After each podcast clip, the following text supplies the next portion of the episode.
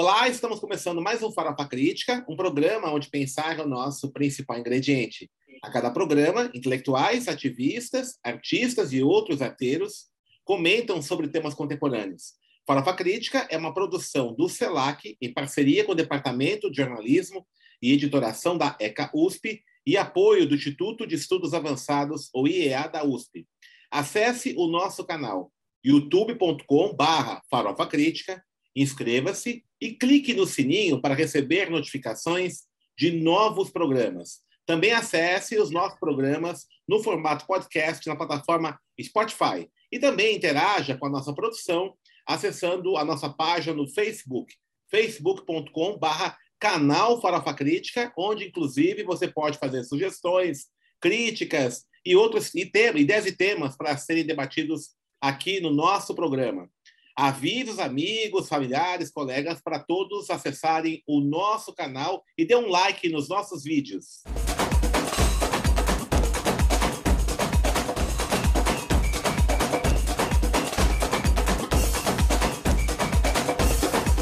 E o Farofa Crítica de hoje recebe Cris Sabino. Cris Sabino, professora, doutora em Serviço Social. Ela é docente do Departamento de Serviço Social da Universidade Federal de Santa Catarina, educadora popular e membro do Instituto de Estudos Latino-Americanos, o IELA, do, da Universidade Federal de Santa Catarina. E autora desse livro aqui, brilhante, né?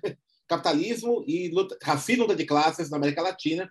É uma obra que a gente vai debater um pouco aqui também nesse nosso, nessa nossa conversa.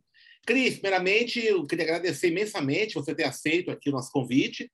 E eu queria que falasse um pouquinho sobre suas pesquisas, né, que redundaram nessa obra que eu é, eu fiquei bastante impressionado né, pela qualidade, né, pela pertinência das discussões. Como é que você chegou a essa temática? Como é que você tenha pesquisado esse tema da articulação do racismo com a luta de classes no Brasil e na América Latina?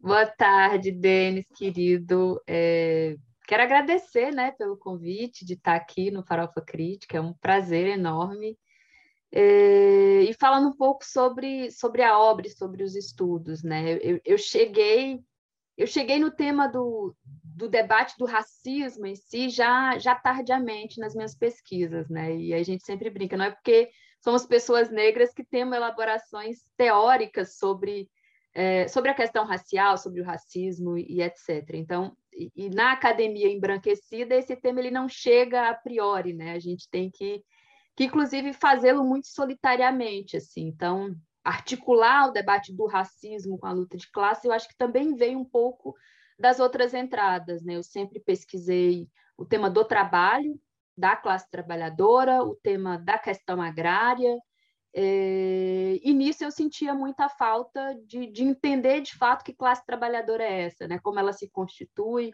é, e, e, a partir dessas inserções, mas também das próprias vivências pessoais, eu fui buscando um pouco isso. E, e aí, quando eu cheguei em autores né, como Clóvis Moura, como Lélia Gonzalez, que me possibilitaram entender teoricamente né, sobre o racismo, eu entendi que essa era uma chave explicativa, né? o racismo como uma categoria teórica explicativa que, que é imprescindível para a gente entender o Brasil, e aí isso me possibilitou avançar é, para esse sentido, né? Então, entendendo como o racismo está articulado com, com o que é o trabalho, né? com o que é a questão agrária e, portanto, com a luta de classes é, no Brasil, na América Latina. Você é, utilizou bastante aí na sua obra né, é, o conceito da teoria, os conceitos da teoria marxista da dependência, é, que é uma teoria pouco conhecida do Brasil ainda, é, tem uma série agora, né, recentemente, né, de alguns intelectuais que têm recuperado é, essa produção intelectual muito importante né, do Rui Marini, da Vânia Bambirra, do Teotônio dos Santos, né, um conjunto de intelectuais que nos anos 70 elaboraram né, é, esses conceitos aí, em contraponto, inclusive, à teoria da dependência desenvolvida pela CEPAL, né, pelo Fernando Cardoso.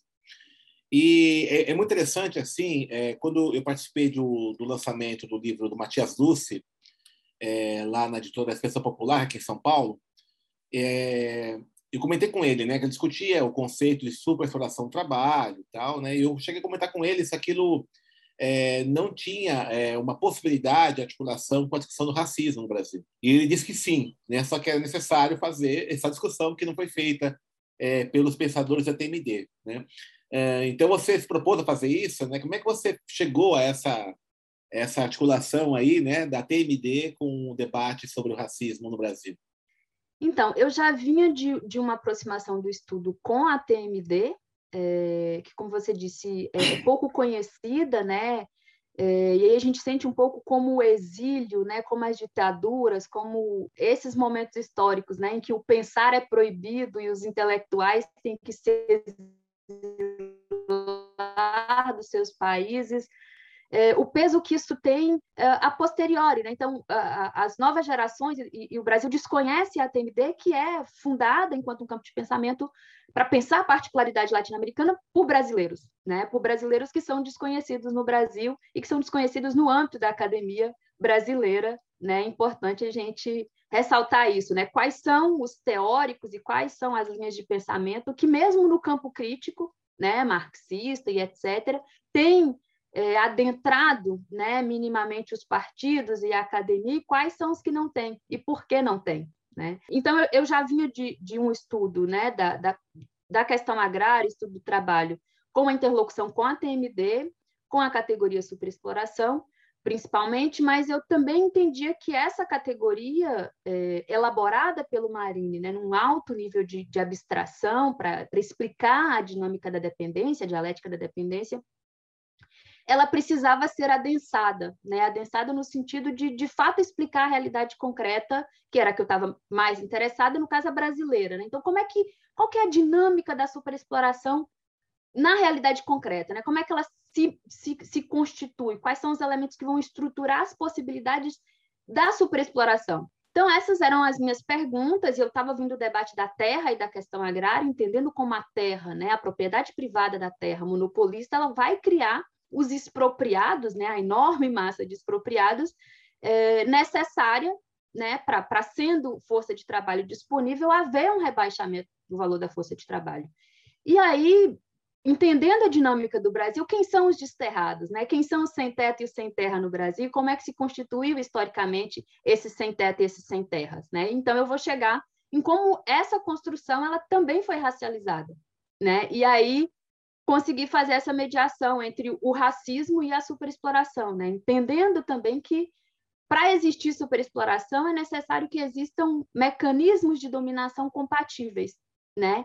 E no Brasil, mas também toda a América Latina, é, o racismo é esse mecanismo de dominação ideológica mais bem elaborado, mais bem acabado que a gente tem na história da nossa formação sócio-histórica desde, o, desde a invasão colonial, né? Então, foi um pouco por aí, né? Chegar no, nos autores que estão trabalhando a, a formação sociohistórica a partir também de uma leitura sobre o racismo possibilitou que eu tivesse uma leitura é, da superexploração que fizesse mais sentido, é, pelo menos para mim, que fizesse mais sentido na compreensão da realidade concreta e de como ela se dinamiza, assim.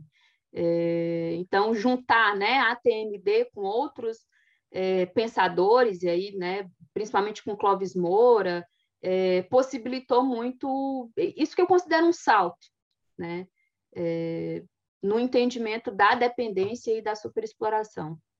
Clóvis Moura, na obra Dialética Radical do Brasil Negro, é, ele fala é, dessa passagem do que ele chama de escravismo tardio para o capitalismo dependente é, embora ele não vai além disso, né? Então ele fala que houve uma, uma construção de um capitalismo dependente no Brasil nessa transição a partir do século XIX e por essa razão foram mantidas intactas algumas estruturas da sociedade escravocrata anterior.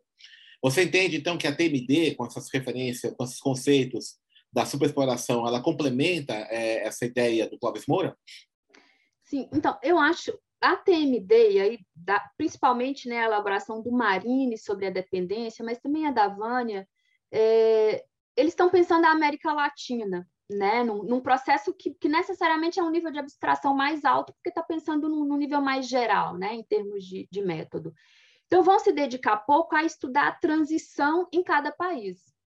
Né? E aí, o Clóvis Moura, para mim, é o autor né, que vai trazer os elementos para a gente entender essa transição, né? Do que foi o escravismo colonial para o capitalismo dependente. Então, quando ele está trazendo o escravismo tardio, é exatamente a transição que ele está tratando ali, né? É, então, acho que são elementos que, apesar do Moura não dar uma densidade em termos né, de elaboração categorial da dependência, os elementos que ele está trazendo ali, né, os elementos históricos, mas também as indicações dos, dos elementos que são estruturais, é, são fundamentais para dar essa, essa densidade, para possibilitar que a gente baixe um pouco o nível teórico dessa elaboração é, da TMD, que é mais geral. Né? Então, eu acho que são, são extremamente complementares, tem uma dialogicidade entre, né, entre os dois, é, entre a TMD e o Clóvis Moura, que é imprescindível. Assim, né? Eu acho que é só, né, só com Clóvis Moura não dá e só com a TMD também não dá, mas acho que a potência do encontro dessas elaborações é, é muito grande para o que a gente ainda tem que fazer, né, inclusive. Por que você considera, você dá aula no serviço social, né? Você, a, a sua formação é serviço social também? Ou não? Sim. Ah, tá. Sim, graduação é, no serviço, todo no serviço social. Todo no serviço social, ok. É, por que você acha, assim, que, por exemplo, toda essa elaboração é, marxista, é, nessa perspectiva do Marini, do Clóvis Moura, de outros pensadores, né, Mariátegui, vários pensadores marxistas que tentam é, pegar as categorias abstratas do marxismo e pensar a América Latina nas suas singularidades, é, por que você acha que ainda contamina pouco, por exemplo, o movimento negro no Brasil na América Latina, que ainda tem uma... Dos movimentos sociais, de modo geral, que ainda tem uma tendência muito forte a pensar meramente na perspectiva de direitos, é, parece confiando na existência de uma esfera pública, democrática, liberal. Né? Por que você acha que isso acontece ainda? Qual é a dificuldade dessa reflexão estar tá mais presente é, nesse universo aí dos movimentos sociais, em particular do movimento negro? Eu acho que tem várias questões, assim, né? Eu acho que, que tem uma coisa que é muito, que principalmente agora, né, nesse contexto mais atual, se manifesta muito, que é uma disputa também, né, da, das próprias perspectivas teóricas do, dos movimentos. Então, como há um avanço, né, das perspectivas mais liberais sobre muitos, né, é, muitas das organizações é, negras e nos movimentos sociais, né, no geral, muito mais direcionado para uma perspectiva que talvez se, se, se assemelhe né, a algo social-democrata, uma caricatura da, da social-democracia, mas que, que é o que vai direcionar a própria luta por direitos, né? a própria luta por direitos dentro da sociedade capitalista, ela só pode se dar uma perspectiva social-democrata, né? porque a gente sabe o, que, o significado do que é o direito social numa sociedade fundada pela desigualdade, pela propriedade privada. Né? Então, não tocar exatamente nessa estrutura vai, vai estar sempre afastado de, de, uma, de uma perspectiva mais crítica. Mas eu acho que também tem as questões que são da própria, do próprio, da própria diversidade do marxismo, né? Então, dos muitos marxismos e de como também houveram muitos conflitos políticos, né? Com, com o próprio campo marxista no Brasil, com muitos sujeitos do movimento negro e de como isso isso trouxe rupturas, né, que a gente tem ainda hoje, então uma negação do marxismo, né, ou da teoria marxiana, do método, né, e aí o, o mais preocupante, uma negação do método, né, é, porque evidentemente a gente tem que reconhecer os limites e os equívocos, mas, né, entendo que o método marxiano, a elaboração a partir do materialismo histórico dialético, é muito potente para a gente entender essa realidade, né, então tem, tem, tem questões, né, de dificuldade é, que estão muito nesse âmbito político, né? Então, de uma negação absoluta do, do, marxismo e também uma leitura do marxismo como sendo eurocêntrico, né? Então, é uma teoria eurocêntrica e, portanto, é uma teoria por ser por ter na, nascido na Europa é eurocêntrico, portanto, é colonizador, né?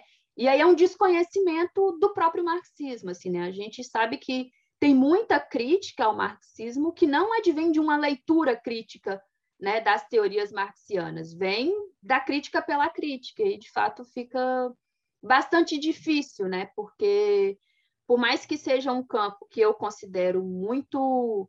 É, que nos possibilita avançar muito no entendimento da realidade, é também um campo que nos exige muito enquanto, enquanto um debruçar teoricamente mesmo sobre essa realidade, né? E aí é, construir isso no âmbito dos movimentos é, vai perpassar né, por essas dificuldades todas. É, e aí a gente sabe quais são as, as consequências disso, né? Como a gente vai fragmentando também o entendimento dessa realidade, vai afastando a leitura da questão racial e do racismo, né, de uma leitura de totalidade, então discute o racismo como se ele não tivesse a ver com, com a organização social do trabalho, como se ele não tivesse a ver com a propriedade privada da terra, né? Vou insistir na propriedade privada da terra, porque a gente está falando do Brasil, né? E do Brasil.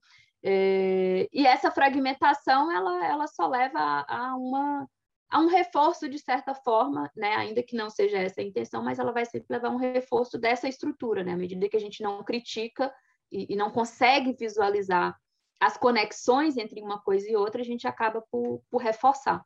Você não considera também, Cris, que a, a própria esquerda marxista é, também tem dificuldades em entender é, a centralidade da agenda antirracista?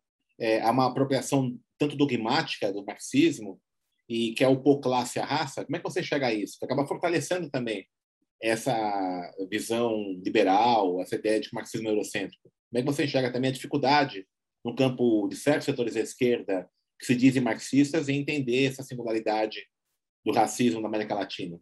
Não, totalmente, né? Então, de um lado, tem essas dificuldades que perpassam os, os, intelectuais e o movimento negro, e tem as dificuldades que perpassam a própria esquerda e o próprio campo marxista, assim, né? Eu acho que, que a, a, perspectiva de que a gente teve uma renovação conservadora do marxismo, né? Que o Márcio tem falado bastante disso, ela é muito boa, né? Porque quem são esses sujeitos que estão elaborando e a partir de qual espelho estão elaborando. Né? Então, também houve um embranquecimento da leitura da formação social brasileira que, que vai manter né, as pessoas negras, na, na teoria, no mesmo espaço que elas ocupam né, na divisão social do trabalho e na sociedade. Então, acho que pensar como a branquitude né, vai atravessar a construção teórica né, e a branquitude enquanto um, uma construção política e como ela vai direcionar, inclusive, as elaborações teóricas que se pretendem críticas, é muito fundamental para a gente entender esse campo. Né? Então, a gente tem um, um, amplos setores de esquerda que vão fazer uma crítica ao identitarismo e vai ler tudo como identitarismo. Né? Então, qualquer elemento que aponta para a questão de raça, ou mesmo para a questão de gênero, vai ser lido como identitário sem entender a, a dimensão disso na realidade concreta. Né? Então, a, a construção de, de, várias perspectivas marxistas mais engessadas, que para mim é a própria negação do método, é a própria negação do, do, do da possibilidade né, de, a partir do método, a gente é, desvendar essa realidade que a gente está inserido. E aí, óbvio, falta falta imaginação sociológica, né? diria, diria o Clóvis Moura, falta imaginação sociológica para entender a realidade tal qual ela é e não tentar encaixar essa realidade num padrão né, elaborado, inclusive, muito idealmente, porque não é um padrão de lugar nenhum, se a gente também analisa a própria Europa, né? A ideia que se tem da Europa, ela sequer corresponde à Europa. Né? E a ideia que se tem do que é classe trabalhadora, do operariado padrão, né? E a própria perspectiva de luta de classes, né? Então, o que, que é a luta de classes, né? E como é que ela vai ser apresentada muitas vezes? Como a greve, o piquete, a organização sindical, né? O operariado padrão. E aí tá, a gente olha para o Brasil, para a América Latina, isso não corresponde à realidade, né? Primeiro que a gente está falando uh, de um país agrário exportador, né? De um território agrário exportador é, onde há um, um processo de, de, pouca industrialização e agora de desindustrialização, né? E aí não existe luta de classe se não for dentro, dentro desse padrão urbano industrial? Ou será que a luta de classe ela se apresenta a partir de outros elementos que, por ter esse ideal, a gente não consegue compreender e captar? Sim, o próprio Marx. Há muito, há muito que se avançar dos dois lados, né? Aí o Marx mesmo fala, não sei, qual, não sei se é a questão judaica, que a luta de classes parece de várias formas. Né? Quando ele vai analisar na Irlanda, ele fala que na luta de classes na Irlanda se dá a partir da luta nacional, anticolonial. Né? O Marx mesmo fala isso. A luta de classes não tem um padrão de, expressa, de, de expressão. Né? Exatamente, porque é. a, a, luta de classes ela, ela, ela vai se dar a partir da própria organização social do trabalho, né? E essas particularizações na organização social do trabalho vai definir também a forma e o conteúdo dessa luta de classes, né? E aí pensar a luta de classes, inclusive, de maneira mais ampla. Então, pensar o que, o que são os estados latino-americanos, né? Em termos de potência contra a classe trabalhadora e de como ele vai estar sempre num, numa ação preventiva né? E aí a gente sabe quem são os que vão sofrer primeiro essa ação preventiva, né? que são os negros e os indígenas. E aí, se a gente não entende isso como parte do processo da própria luta das classes, né, a gente perde muito, a gente restringe muito essa, essa compreensão mesmo da realidade e fica aí preso no, na trama da, da mistificação mesmo. Né? É, principalmente agora, né, que está tendo essa precarização do trabalho, essa mudança na morfologia da classe trabalhadora, e você pensar apenas o trabalha, a classe trabalhadora no perfil do operário fabril, está lascado, né? Porque hoje a morfologia dessa classe é muito diferente. Né? Hoje, boa parte da classe trabalhadora trabalha nessa lógica aí da precarização. Você tem todo esse universo aí dos trabalhadores de aplicativos, enfim, né? Toda essa mudança aí é, que essa nova forma de organização do trabalho implantou. Né? É, isso desarma, inclusive, a esquerda de tentar debater né, a classe trabalhadora. O que você pensa disso? Sim, desarma, e ao mesmo tempo escutando muitas pessoas, assim, né? Também há uma ideia de que essa a precarização e, e, e essa questão é algo novo, é a flexibilização é algo novo, é algo que chegou agora com essa né, nova revolução tecnológica e aí, e aí também perde essa totalidade, né? De como a, o modus operandi do capitalismo independente da organização do trabalho, ela sempre passou pela precarização, pela flexibilização, né? Pela, pela ausência de qualquer estrutura de proteção ao trabalho, etc.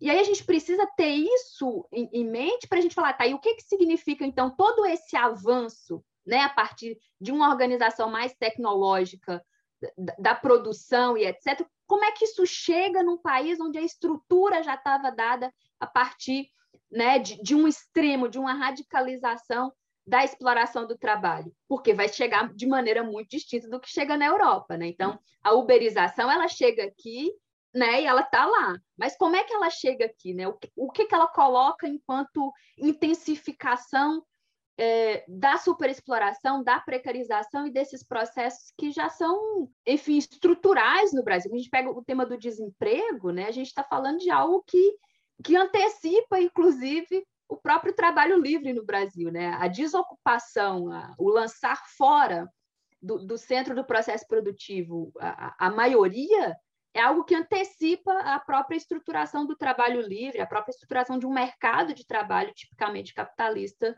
é, no Brasil. Né? E, então, é, é esse desafio né? de, de, de ter sempre a dimensão de totalidade, entender como é que ela vai se, se apresentando em cada conjuntura, né? Porque eu também tenho sentido que há um foco, né, na, na tecnologia, na uberização, hum. na indústria 4.0. Outro dia estava conversando com uma colega, ela insistiu nesse negócio da indústria 4.0. Eu falei, mas o que é indústria 4.0? E assim, e aí uma pessoa que é do, do Pará, sabe? Assim, que está no interior do Pará, e fala, mas por que, que ela está falando de indústria 4.0 se ela está no, no, no, espaço, inclusive, né, territorial, geográfico, uhum. onde, onde a incidência disso vai ser muito distinta do que é em São Paulo, por exemplo. Sim. Né? Ainda que certamente tem uma incidência, mas qual que é o significado disso né, para o interior do Pará, das comunidades ribeirinhas, quilombolas, extrativistas e etc.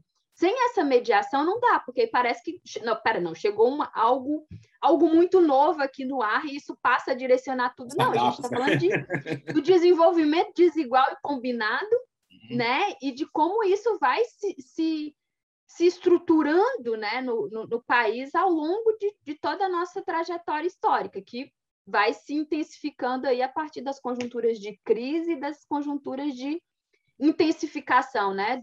Pelo próprio capital dos seus mecanismos de exploração. Perfeito. Bom, Cristian, nós estamos acabando aqui nosso programa, né? Tá bom papo. É, atualmente, você está fazendo algum projeto novo? Quais são os seus... Conta para a gente aí que você tem feito de bom para o nosso público. Bom, eu tenho feito muita coisa, né? Muita palestra, muito curso e, e nesse último ano, esse, esse ano de pandemia, né? Os dois, dois anos aí de pandemia, Estou é, com um livro que foi lançado, né? Você já apresentou, mas o livro foi lançado no final de 2020, está à venda, né? Para quem quiser comprar aí, está no, no site da, da editora Ocitec. É, é, um livro que saiu por um projeto muito legal, que é o, o selo Diálogos da Diáspora, né? Um, um projeto é, que tem por objetivo subsidiar o, o, o, lançamento né, de livros de autores e autoras negras e indígenas. Então, muito legal, tem outras, outras obras. Então, estou com o livro, estou trabalhando um pouco na divulgação do livro.